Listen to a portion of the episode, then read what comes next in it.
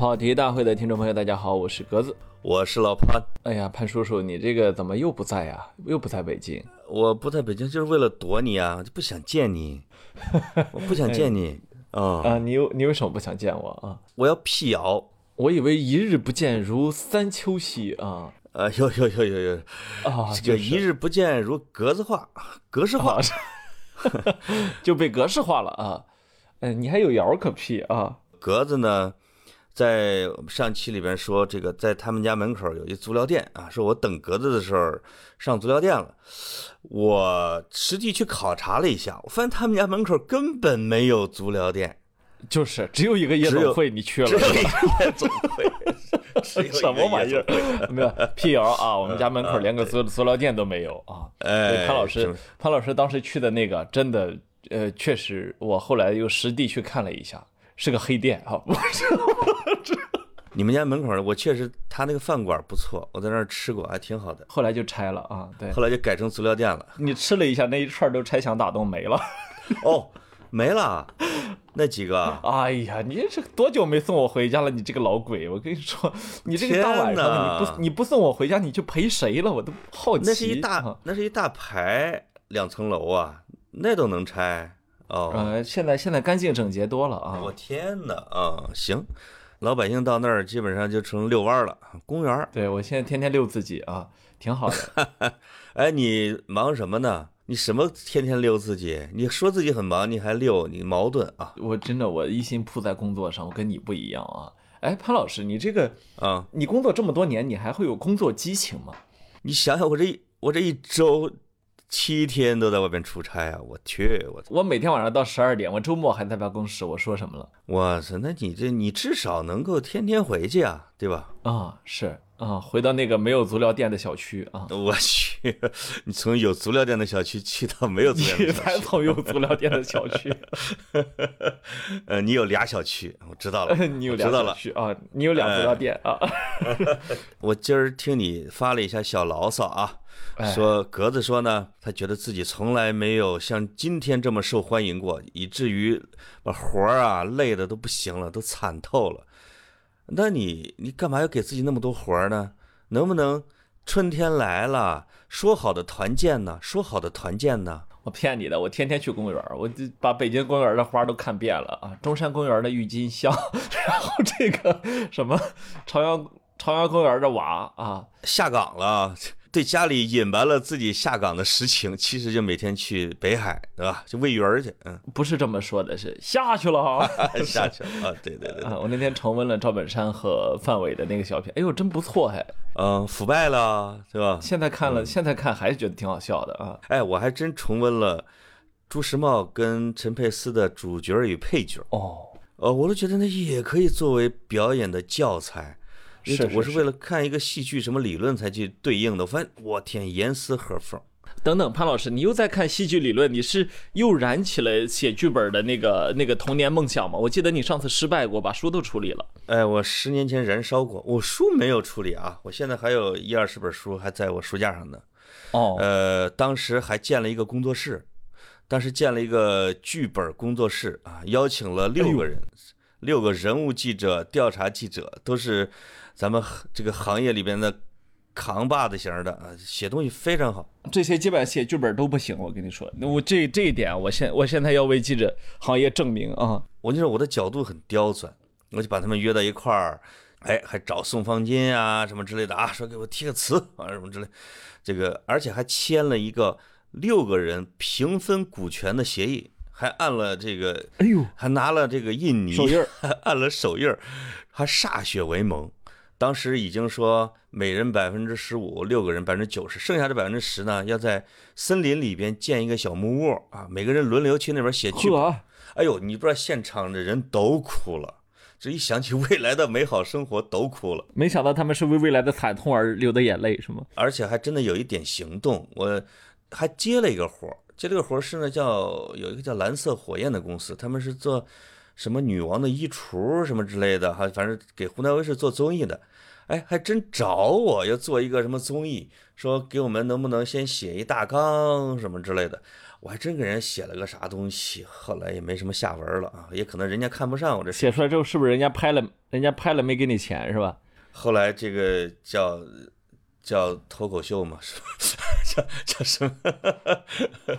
呃，后来这帮人拿着那个拿着那个合同，就一直整天问我什么时候开工啊，什么时候开工啊？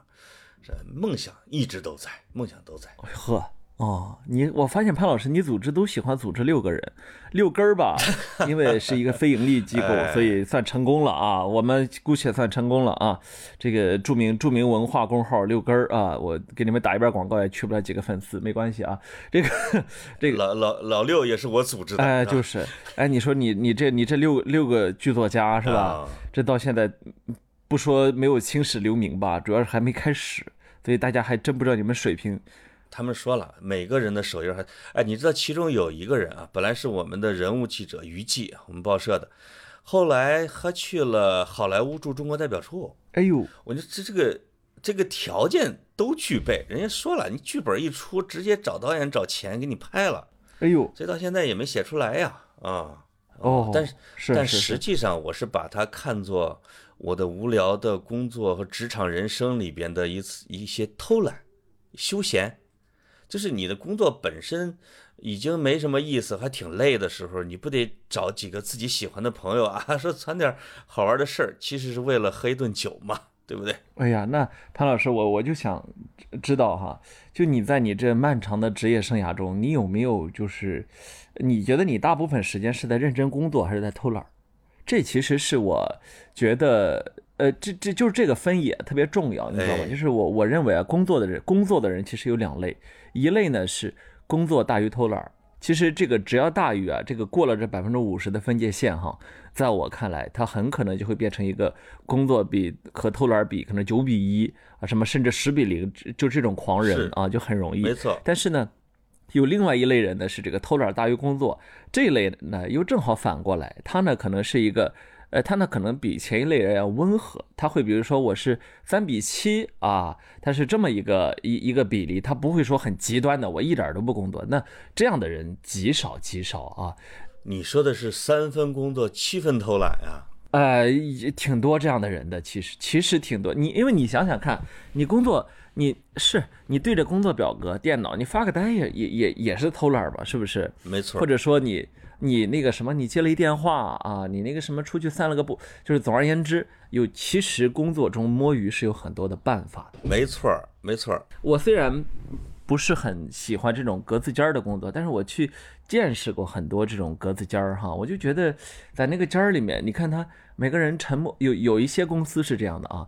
在那个间儿里面沉默不语不说话啊，这个人和人之间呢看起来没有交流，鸦雀无声啊。这个有时候别人带着我们去参观的时候，你再看他办公桌呢也干干净净的，是吧？也没有说摆着很多东西，也没有摆一堆书啊，摆一堆装饰能够体现出他的个性和风采来。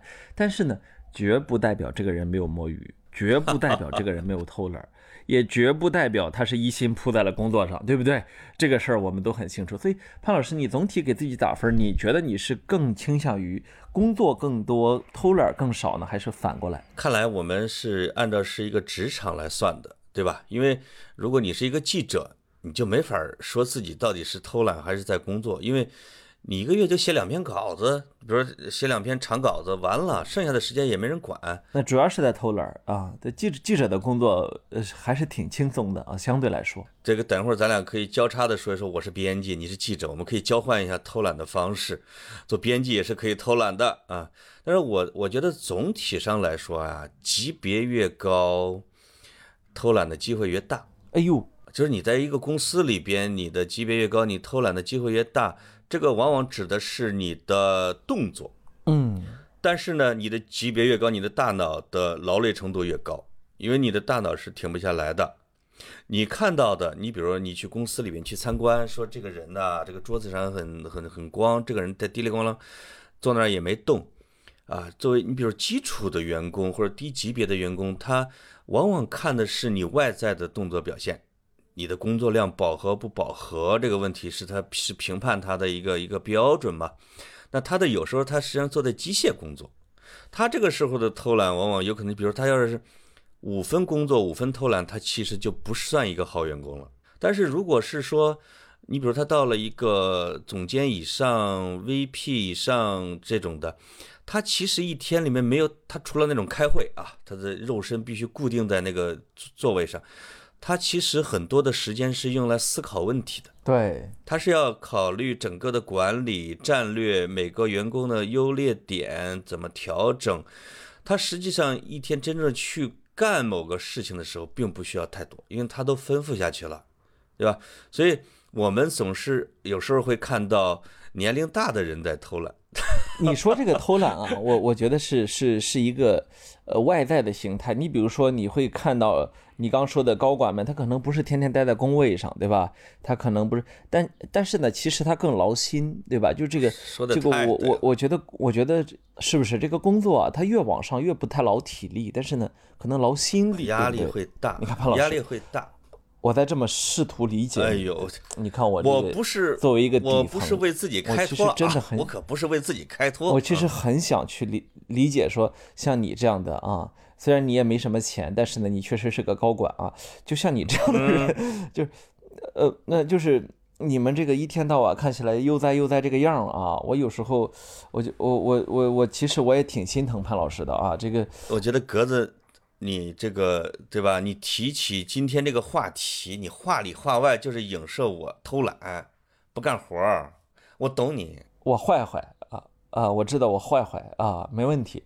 所以你到底偷懒多不多啊？你是觉得自己是属于哪哪一半人？是工作比这个多吗？呃，你刚才说了，你开头就说了哈，有一部分人是要对工作的热爱远远超过生活和休息的，另外一部分则不然啊，可能是反过来，我就是反过来的那种人。但是我反过来的时候的这个偷懒是积极的偷懒，怎么搞呢啊？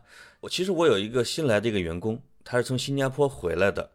这个员工呢，他是一个，哎，他会是把工作要规划出来，列成一个表格的人。他会每天一个表格，他是跟新加坡的一个公司，他的老板学的。嗯，他们那个公司的老板是给他们一个表格，每天只要求他们，你把五个小时的工作内容给我写满。哎，我就我对你就不做任何要求了，因为这个老板有一个理论说你。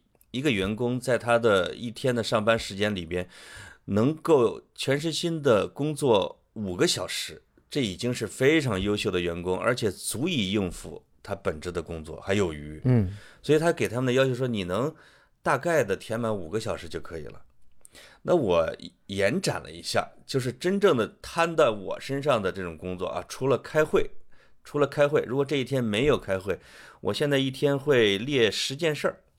啊，说今天要工作的时间一二三四五六七八九十，能够完成六七件儿，然后其中重点的把两三件儿给抓好，呃，其他的给安排下去，这个时间大概总共需要三个小时就差不多了。哎呦，其他的时其他的时间，你就可以去想一些问题，呃，或者去阳台上去抽抽烟。今晚吃什么？明天限不限号？什么时候见格子？大概其实思考这些重大战略问题吧。这中间要给博雅小学堂录两期节目，要跟你再录一期节目，再跟严总再录一期节目。我这一天，没错，我这一周吧，这个替本公司认真工作的时间，可能也至少比不上格子老师吧，对不对？我怎么我怎么听你这劲儿，你想放弃啊？这我要是你们老板，早把你开了。呃，那不能这么讲。其实我。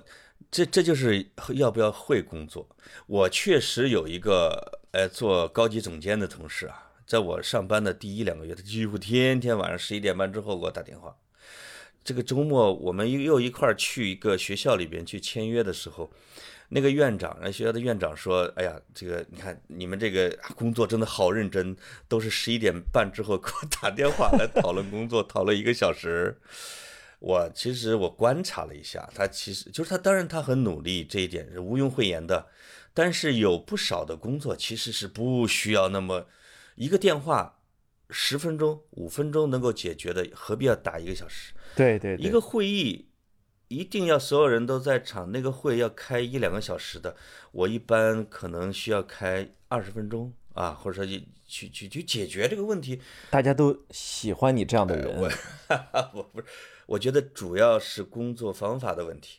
这每个人的工作的特点不一样，比如这个有很多的劳模，他他就是愿意把自己像老黄牛一样，啊，一直就是累的不行啊。那也有一种人，他是用跳跃式的工作方式，他也能够解决问题。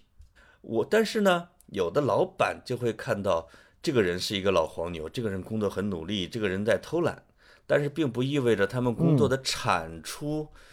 也许老黄牛是就未必有那么高，哎，就是我这番理论能不能给自己辩护啊，葛总？嗯，不过潘老师，我是有这么一个，哎呀，我我发现啊，我这个随着年龄越大啊，我越有一种恐慌感。哎呦，我这我这个不知道我这个恐慌对还是不对啊？但是总而言之呢，我这个恐恐慌就导致我现在不太爱娱乐。我这闲下来啊，我要么想着我读两页书，我要么想着我写两行字儿。我要么想着我去跟人交流一下，我就没有。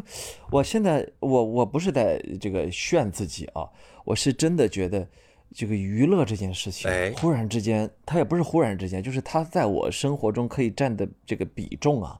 越来越小。你指的娱乐是指的什么呢？足疗吗？哎呦，那个那个，我 我去不起。哎呦呦，我都是我都是在床上捏自己脚丫子啊。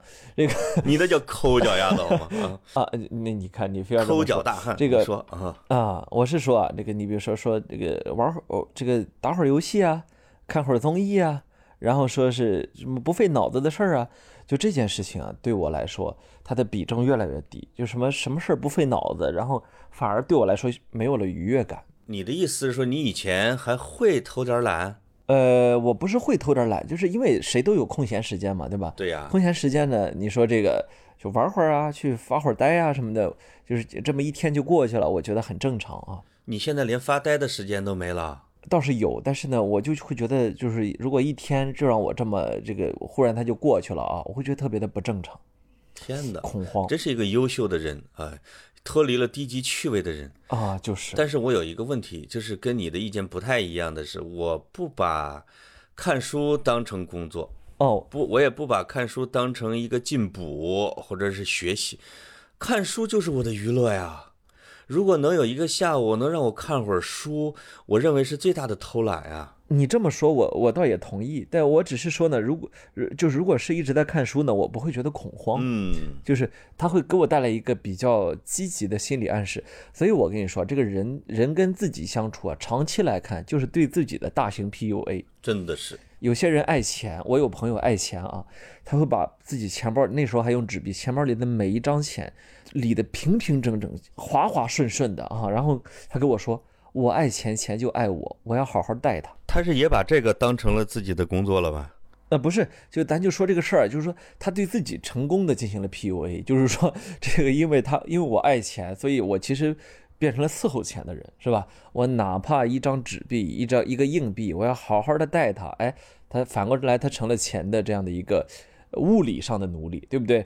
那么我我在想，这个我我们像我们这样的人哈，你看这个人生其实，呃，也也过了上学读书的那个年纪了，也过了要要别人教你需要干嘛的那个年龄了。那么你慢慢的在跟自己的相处过程中，你是在跟自己。呃，就如何跟这个社会、跟这个世界相处，达成一种默契，而这个默契本身呢，是你长期对自己的心理暗示、潜意识和社会对你的教化。我觉得这个对我来说，这个教化的这个痕迹已经越来越明显了。我我我我不觉得这一定是对的，但是我看到了这个现象它在发生。我觉得这一切一切的问题都源于什么呢？源于你正在事业的上升期，你你就是石头里边说的，我正在事业的上升期，是吧？你不要打扰我工作啊，这跟这个有关系。正在事业的热气球起啊，没事。那我采访你一下，就是你能不能把你自己作为一个个案啊？你的平平常常的一天。到底多长时间在工作？除了工作之外，到底给自己安排了什么休闲？你算过吗？你给我们捋一捋呗。我倒没觉得说是就是把工作和生活截然分开。我我其实特别理解很很很多朋友啊，这个比如说我前一阵就见一个呃那个银行的朋友，他就说这个下午六点半之后是吧？或者六点多之后下了班绝对没事儿，绝对没事儿。呃，其实你也知道，呃，就是对很多工作来说，的确是这样的。下午我下了班，工作时时间就是我的，我上班为你工作，这个是我的职业，对吧？那么好，但是咱俩之间界限分明。我我其实我就不太觉得这个有这个界限，我就是喜欢一睁眼儿是吧？就是工作。工作就围到了脖子上，要么是在处理事情，要么是写自己的东西，要么是读会儿书，要么就是它是个连贯的过程，直到你睡前。这个其实是是我的一个感受啊，我我也不觉得，我我觉得这其实也许是很不合理的，但是呢，我长期形成了这样的一个习惯。天哪，那我问问你啊，你上厕所的时候一般干嘛？上厕所，嗯，你手里会捧本书看吗？嗯，不会。那你比如说，你吃午餐的时候和吃午餐之后那半个小时，你会干嘛？嗯，遛弯儿。遛弯儿算算偷懒吗？我不知道，就我觉得，我我你知道吗？我我昨天我去跟我的健身教练打了一场羽毛球。呃，我我在很多地方写过我这位健身教练，大家可能都还知道啊，都还记得，就是那个当年，呃，国整个的这个 CBD 地区唯一的。呃，拥有免费私教的人就是不才正是在下，因为我对他进行了 PUA 啊，就是他他最后臣臣服于我的淫威。他说：“哥，你这个瘦不下来不收费的那个，对，当教练以来第一个会员啊，结果你胖了是吧？我不把你练瘦下来，我这个没法干这个工作了。于是后来他就不干这个工作了啊。他不干这个工作之后，他跌跌撞撞，他又行走了这些年啊，这现在又又回到北京。”那他回到北京，我们已经两年多没见了啊。昨天我说，那既然这么久没见，是吧？那咱们俩来一场这个羽毛球赛吧。因为他，你知道他原来上大学他是羽毛球专业的，那按理说我肯定打不过他嘛，对不对？结果昨天我把他虐的，真的就是非常惨烈。我我就是动不动又是小球又是跳杀，哎呦呦，哎呦那个杀球之凌厉，打到孩子身上我都觉得于心不忍，但是赢得好爽。你知道为什么吗？啊，不是你让我想起了乔丹、科比的啊，不是，哎，你不用这么配合，就是打个台球都得赢了，你打个羽毛球就把你教练打得满地找球的，你不至于。我哎，这个故事故事还没说完，我就说，你看你你最近也见过我是不是？我看上去也不像什么羽毛球健将吧？就这个，呃，就这个感觉对吧？呃，羽毛球健将像像像胖胖的那种都是，嗯。就是背上 什么？那是乒乓球，好几万的装备啊啊，就那种啊。那是乒乓球，那是乒乓球啊。你知道我为什么能把他能把一个羽毛球专业的健身教练杀的片甲不留？主要原因就是他困了。这哥们儿整整两年没有进行一分钟的体育锻炼。就是我跟你说，无论是无论身体底子有多好，无论你原来是干什么职业的，健身算锻炼吗？他没有健过身，就是他过去两年他已经不是教练了，所以他一次健身房也没有进，他一次体育场也没有进，他一次跑步也没有进行。他气得转行了，他一天到晚在那在那卖奶茶，干烧烤摊儿，然后就是 昨天给我给我打的，我就看脸色煞白。我说你这体能能跟上吗？他说够呛。我觉得啊，一方面是体能跟不上，一方面心里边有活动，说。我跟着格子在这打羽毛球，然后我那烧烤摊谁管呀？我我耽误多少钱呀？他已经关了啊！你看，已经关了啊！就陪你打羽毛球打的啊！就是我我说是我说这个话什么意思呢？我就说，即便是天赋那么好，因为他原来体育生，天赋非常好的，又做过那样的职业，又是那样的专业毕业，又本身肌肉非常强壮，这么一个人，两年不运动。也会被我这样一个素人杀的片甲不留，所以就是什么什么感觉呢？就是我我我逐渐的意识到一个问题，就是好多东西啊，它是有它是不允许你停下来，哎，你是必须得一直不断的去积累它的，呃，身体你不积累它就能垮啊，这个知识呃思维你不积累它就能钝，是不是？所以这这个这一点还挺那个什么，你知道我我有一次啊，我跑步。我我我那段时间也是，我很长时间没有锻炼了啊。我跑了五百多米之后，我觉得我喘的，我觉得我心脏肯定在超过一个极值。那个极值是，你知道人的心脏就是心跳啊，呃，可以快，但是呢，不能快过某一个极值。那个极值有一个计算公式啊，根据体重、身高和年龄。那么我觉得我肯定要过那个极值了，所以我就停下来了。但是我又回想起来，其实原来在在清华的时候，你知道他那个体育氛围非常的浓。有一段时间，我跑步跑到什么份儿上呢？我围着那个四百米的操场啊，跑了几十圈之后，我觉得好无聊，才停下来。那个那个无聊让我停下来之后，其实你算算，已经跑了三十多圈了，四百米跑三十多圈，其实已经一万多米了。对，就是那个时候是这个样子。那么到后来五百米你就可以，所以就是人可以到达的下限和上限啊，其实之间是有一个巨大的倍数差的。它不是一个，比如说五十分和和八十分，它不是这样的，它是五分和九十五分之间的差异。说到锻炼和体育这一块，确实是比较难以容忍偷懒的。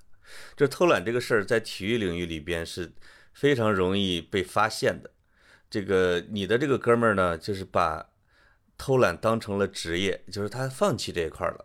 咱们也会看到球员啊，就是你看球员，我们在看莱万多夫斯基的时候，你就知道这个球员从不偷懒，因为他的身材。保持的那个程度，没有一丝赘肉啊，像 C 罗啊、莱万，他和 C 罗这样的，你就知道他没有一天是放纵过自己的。如果我们看一下阿扎尔的身材，你就会知道他是一个肯定偷懒的人。他的队友也也证实了这一点，说阿扎尔每天都得吃汉堡包，不吃汉堡包都不行啊，所以他的肚子就会大，而且他会。他到皇马之后频繁的受伤，一定是因为他的超重和饮食。所以体育这个不自律嘛，对，体育场容不得偷懒，没办法，这个真是没办法。其实呢，以前的以前的时候，我们老以为只是球员这样，实际上到后来发现，我不知道是不是，呃，到了一定年龄之后会更明显，就是说，你会发现饮食结构真的会影响你的精力，会影响你的情绪。然后你的睡眠也会直接的影响你的很方方面面，对吧？然后你锻不锻炼，这个影响也非常大。所以就是呃，我特别的能够理解，过了三十多岁之后那些运动员啊，就是他们直接分道扬镳，有人三十退役，有人四十还在还还还打得很好，对吧？这这里面中间的差异一定是因为这些细节，因为细节，而绝对不是所谓的人种问题啊什么。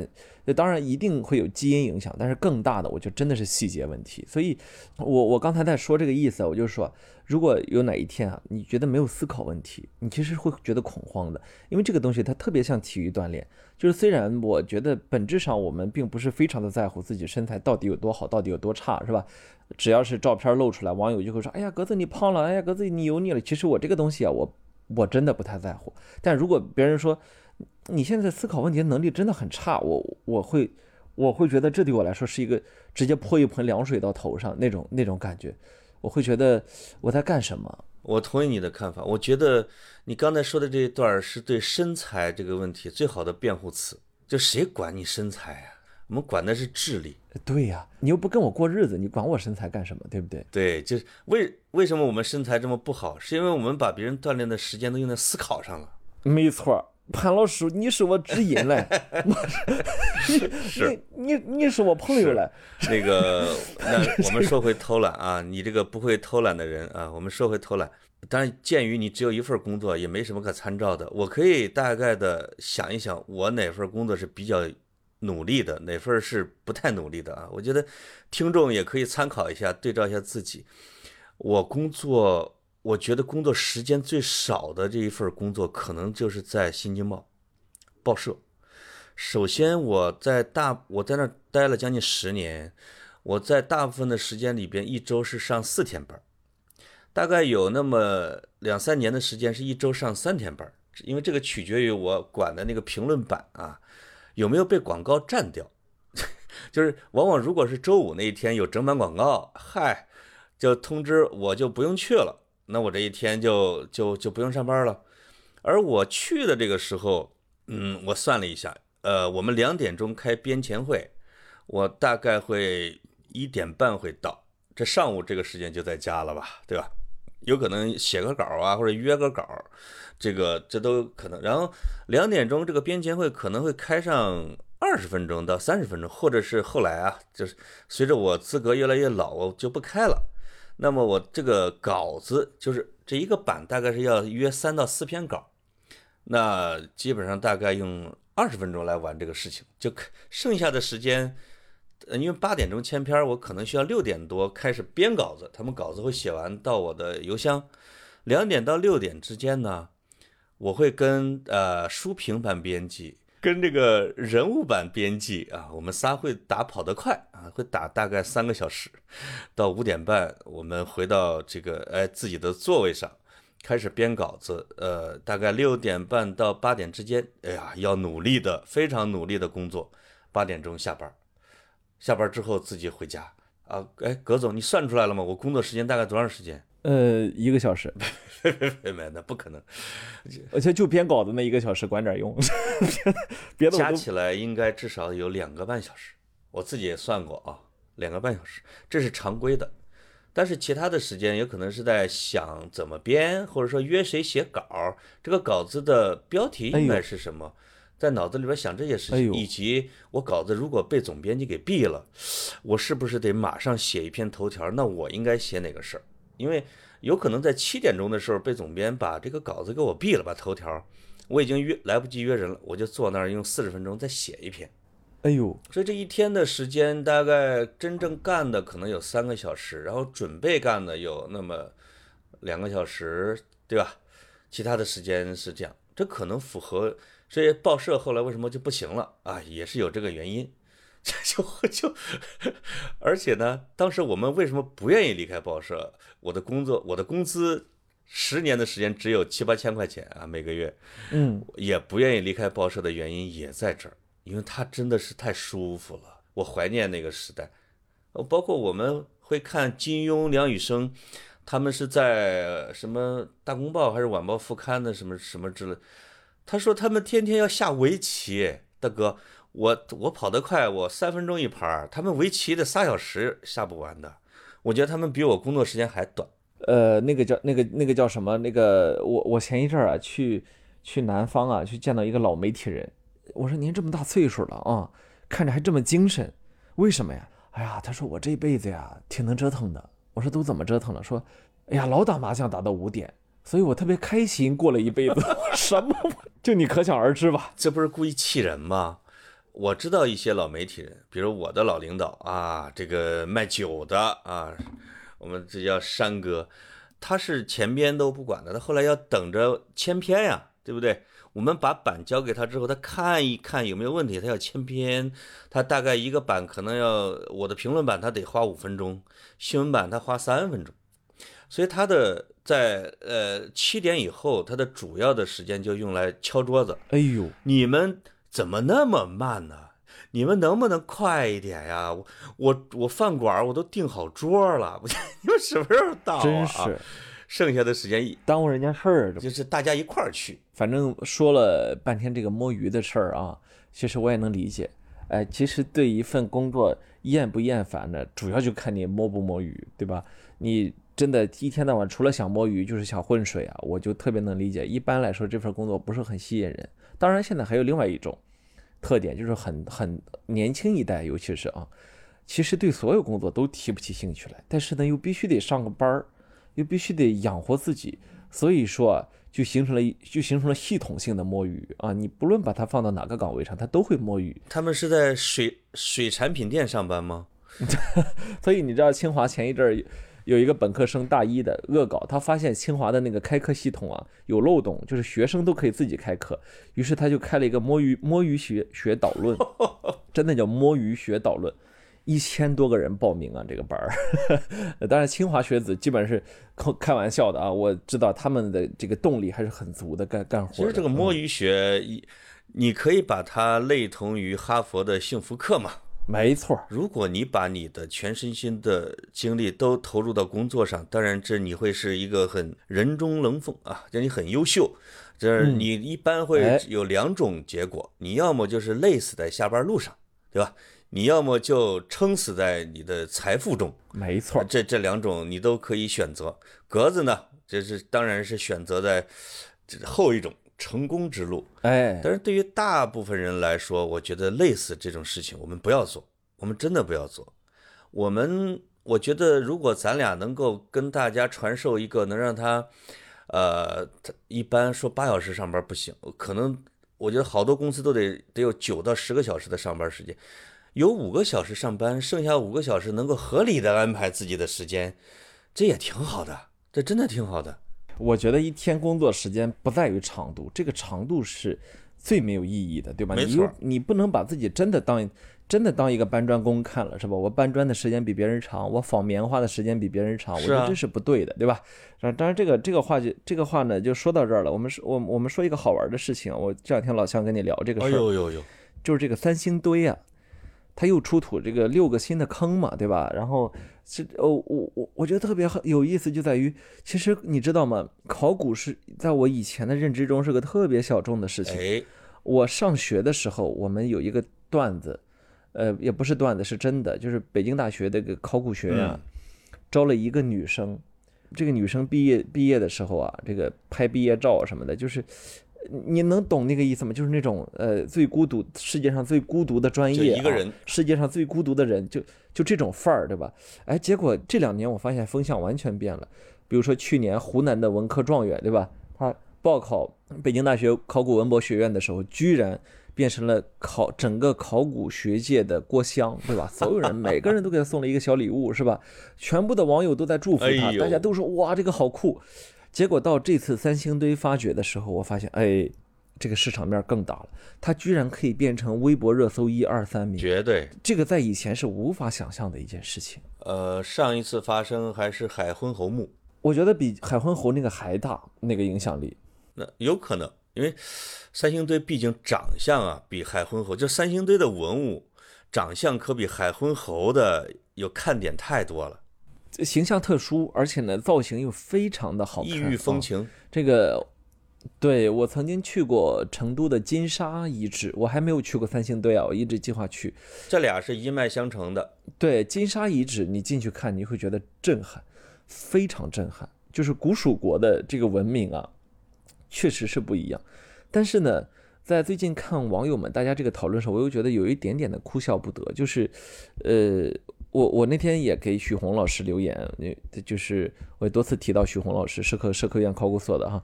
这个许宏老师就在那很无奈啊，他就说啊，呃，这个三星堆这个出土发掘的就是新六个新的坑啊，央视是直播连线了许宏老师，这是对的。嗯，然后他们下一个连线，你知道连线的谁？谁？南派三叔，南派三叔央视写《盗墓笔记》那个吗央视啊，哦，对，哦就就等就等于说，你你能理解那个意思吗？就是我正儿八经的、很严肃的一次考古，居然联系的是写《盗墓笔记》这个小说的作者。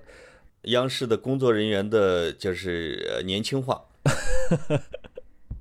是，就是说，呃，实际上考古和盗墓这两件事情呢是有非常大的分野的，对吧？这两件事情可以说是水火不相容，一个天上一个地下的两件事情。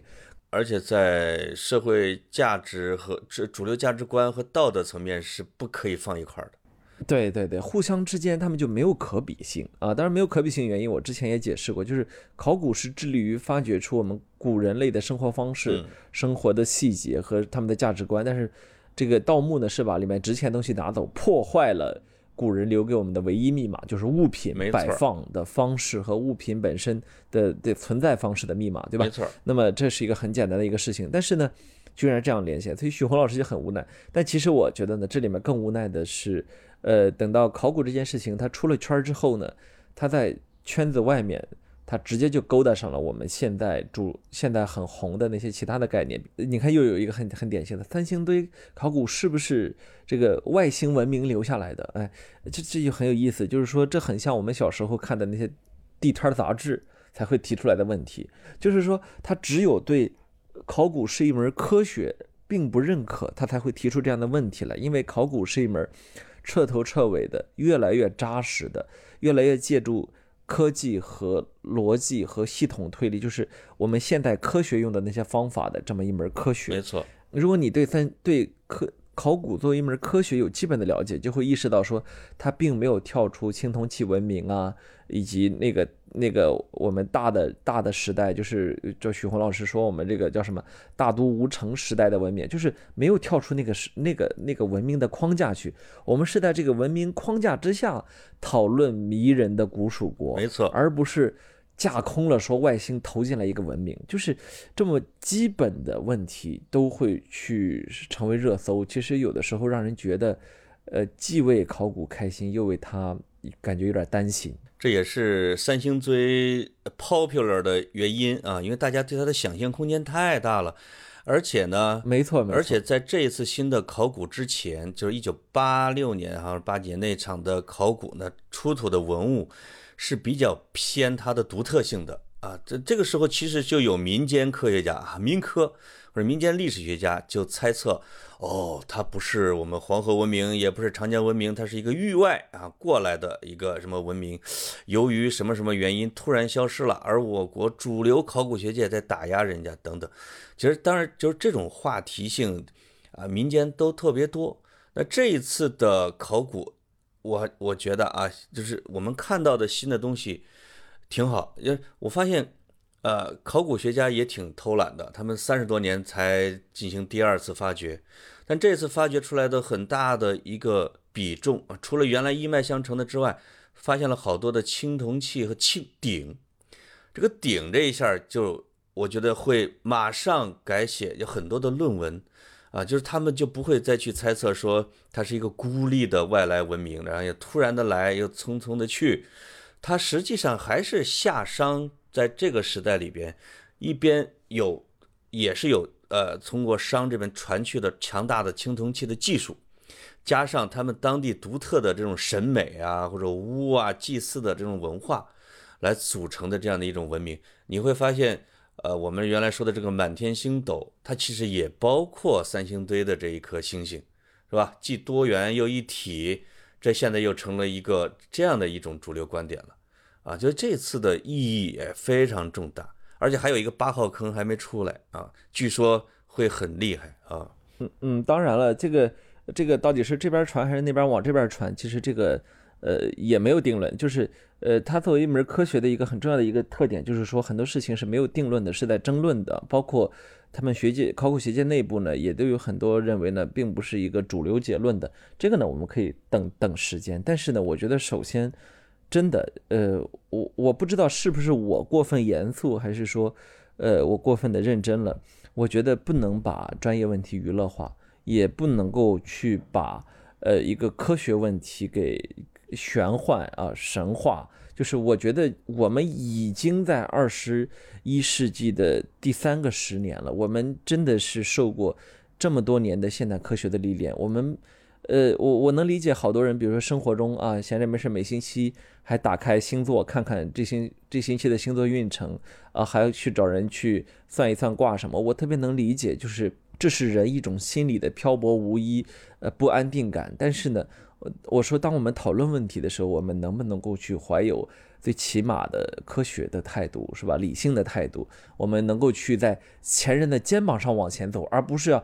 从从这个科学的这个这个高地一下子跳起来，再回到这个黑暗的谷底，说我一步步往上爬，我要看看太阳到底在哪里啊！明明你已经在一个巨人的肩膀上了，对吧？这是我的一个很基本的一个看法啊。不是这一点上，我跟你的观点还真不太一样啊。就是我是觉得一个文明或者一个发现、一个发掘的活动是可以被多重解读的。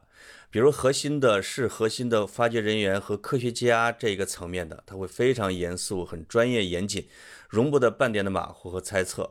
呃，那然后其次的更外围一点，比如像你我哈对这种感兴趣了哈，这种不专业的，但是呢从事的职业会要求我们要具有一些科学精神，那我们会去研究他们的资料，我们再会写到大众媒体和自媒体上，把这些知识给它传播出去，我们就是一个。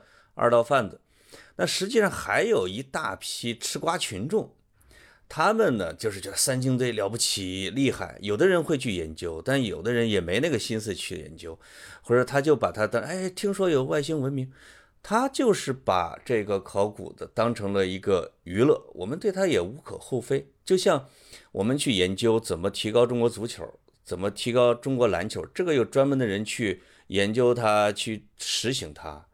啊，但是像你我这种外围的，可能也会半专业的思考，但也确实有一大批的人就说中国足球，哈哈哈哈，啊，人人可以采之，没问题。我觉得这种娱乐化，他们羞臊一下也没什么问题。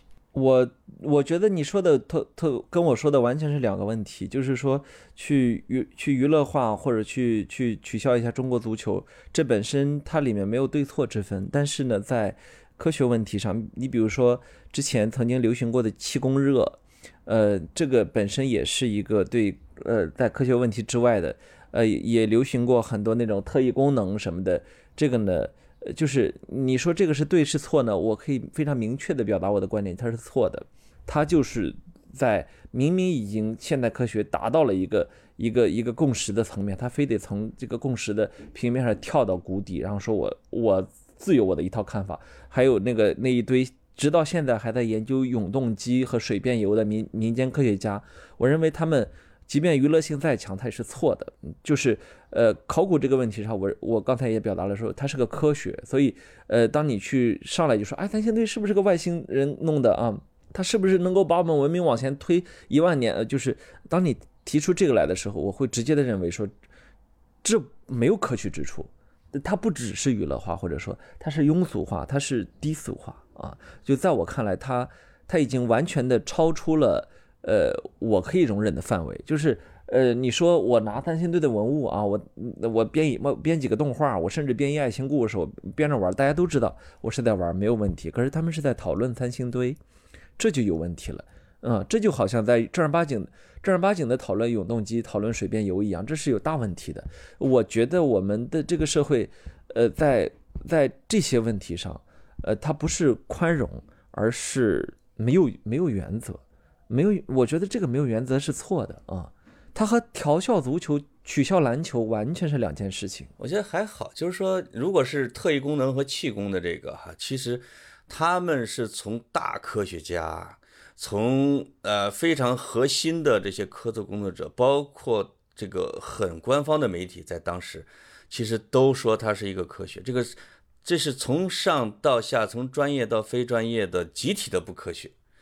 那么就是那像比如像三星堆这个，我也看了，呃，新闻一加一，白岩松采访这个中国考古学会的一个什么副副理事长，他问的很靠前的一个问题就是说三星堆是不是外星文明？这是白岩松问的，然后这位学者就说他不是外星文明，因为他是这样的，是因为那样的，他们就扮演了这样的一个科普的一个角色。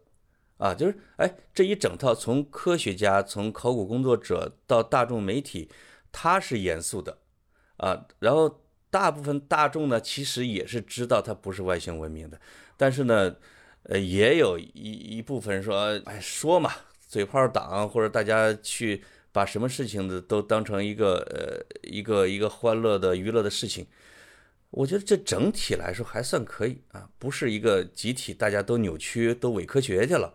应该还行，嗯，我对这个事情保留我的看法，因为我觉得严肃的人嘛，理解啊。我不不不，我我其实绝对不是个严肃的人，但是我如果把我的想法完整的说出来，我会冒犯非常非常多的人，所以我不说我的看法了。就是就是说，在这件事情上，呃，它和很多事情背后的那根逻辑的暗线是一样的，呃，就是就是因为我们在很多问题上的这个所谓宽容，这个所谓的这个大家认大家。把宽容其实理解错了啊，在我看来，那么才导致我们出现了一系列的问题而不自知啊。哎，我们是不是可以组织一下了？就是我是金沙和三星堆都没去，呃，因为呃金沙呢有可能是三星堆的一个后期形式，就是说，呃学者在讨论它有可能它的都城换了，有可能比如三星堆它之它那个生态出现了问题，就像都城从长安转到了洛阳一样。呃，广汉就是三星堆，离这个金沙加起来开车也就是两个小时吧，在古人那个就就远了，怎么着也得百十公里、一百二百里地，他就换了一片地，就是金沙等于继承了三星堆，好像他们是有这种联系，但是三星堆的规模更大，有点类似于它的全盛期那种感觉。我我觉得我们改天也等到四川的时候啊，除了我们答应大家的武汉啊。我们是不是真的也可以走走成都啊？这个川派文明一块去看一看。到现在这俩，说实话，我就是老想着我攒着一个整时间，我好好的去看，我不要当游客，我不要当游客，才一直没有去啊。等哪天我再到成都，可以召集一下我们成都的这个听友啊，我我们一块儿去看看。就像那一次在甘肃兰州博物馆，哎呦，有一个我们的听众给我讲了两个多小时，讲的太好了，我还把他拉到了咱们的听众群里边儿。哎，这种体验会特别好。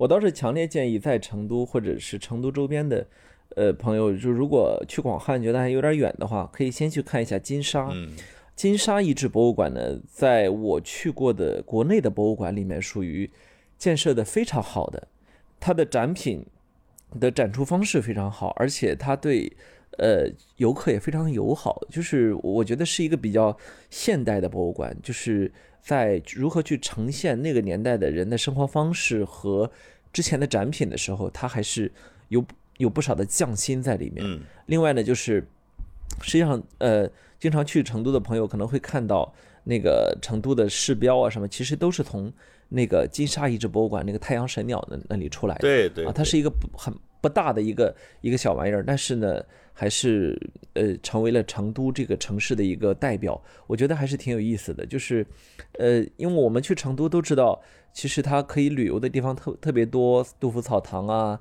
都江堰、武侯祠，那个那个叫什么宽窄巷子呀，什么人民人民广场、都江堰。但是其实我真的觉得，呃，即便在这所有的里面，金沙都是一个非常非常值得推荐的一个地方啊。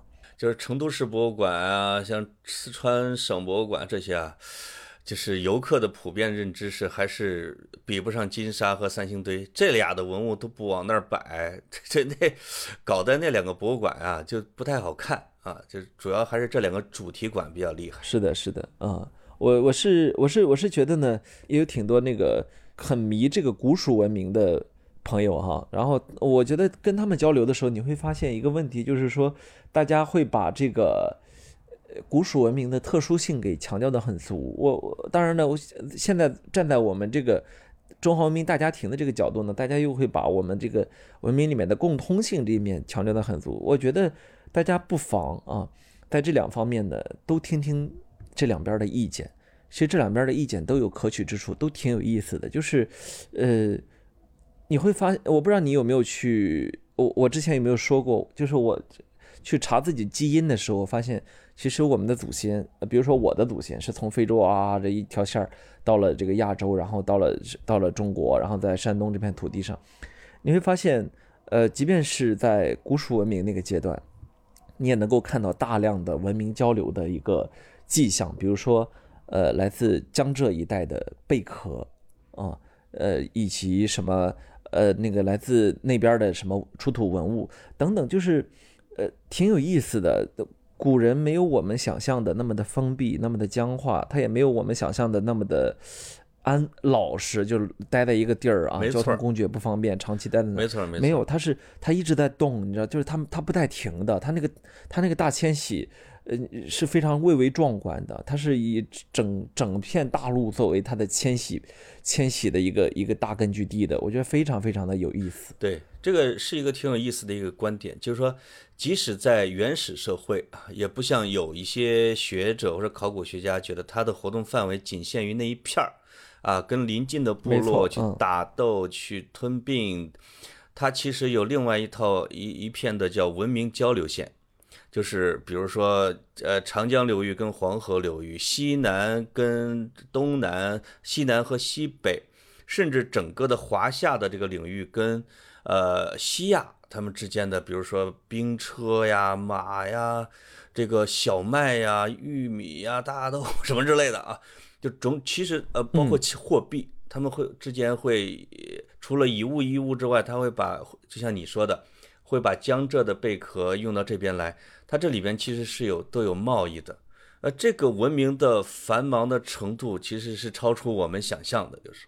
呃，我我们作为这个中原文化的这一部分哈，有时候去反观对比的时候，又有时候觉得有点幸运，就是我们留下了大量的文字记录，是吧？所以对好多事情上呢，嗯，猜测的成分少，是吧？对确定的部分呢还挺多的，但是呢，呃，我们只能挖出器物来，或者说需要以器物、遗迹，然后以以当时的那个大概的蛛丝马迹来推断的历史呢，这这就会导致呢，我们的考古工作呢非常的艰辛。刚才你其实也说到，说考古学家这么懒啊，挖的很少。其实很多时候不是考古学家懒，是第一呢，呃，我们现在的很多考古是不考古，原则是不考古，把呃把东西留给子孙后代。这个其实特别重要的一个原则，就是我们不能在今天把我们能挖出来的东西全挖出来。第二个呢，就是呃我们的很多的条件没有达到啊，就是你挖出来之后，呃比如说很多的这个画会立刻失去颜色，很多的丝绸布布匹啊会立刻的灰飞烟灭啊，呃只有那些比较坚硬的，像玉石啊，像什么青铜器啊，可能好保存一点。第三个呢，就是。我们其实是这两年才开始重视考古学界，才开始让考古成为一门显学。但之前的时候，实际上是只有少数人在坚守，它的力量是非常不足的。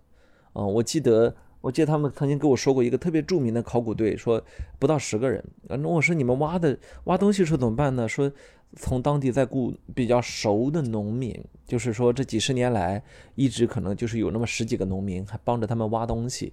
呃，因为他不会这样，他不会毛手毛脚的挖坏嘛，对不对？所以种种因素会导致，其实我们的考古进度远远的没有我们想象的那么快，或者说很多时候我们是故意的不考古。那所以当我们去挖出新的东西来的时候，现在大家都很兴奋，但是在兴奋之余呢，我还是特别的想提醒说，大家不能够操之过急，还是要对它有耐心。我们的有生之年。很多的东西是要不挖的，很多东西是我们这代人不能看到的。我觉得一定要做好这个心理准备。我很多的历史的结论，我们是不能活着知道的。要有这样的一个心态去面对我们现在的这个考古工作，甚至我们的历史定论的工作，怎么样？总结的特别好啊！反正总的一个趋势就是，历史跟考古的结合是越来越密，甚至。历史是跟在考古后边的，现在啊，就是你真正的要有实证的材料出来以后，哎，你啪刷新一遍历史观和历史的材料，发一批论文啊之类的。三星堆也会有这样的，我觉得，呃，大量的文物还没有展露出来，我们等着下一波啊。这最后三星堆完整的结论，可能又得若干年之后了。对对对，我相信我们四川重庆一带的听众这几天是非常激动的啊。如果你们有你们的想法，欢迎给我们留言互动啊！我周六晚上看，我说想周日去三星堆的时候，周六晚上预约第二天的已经超过了一万人啊！三星堆博物馆，大家要去的赶紧去。嗯，好的，就到这里。嗯，好，拜拜，拜拜。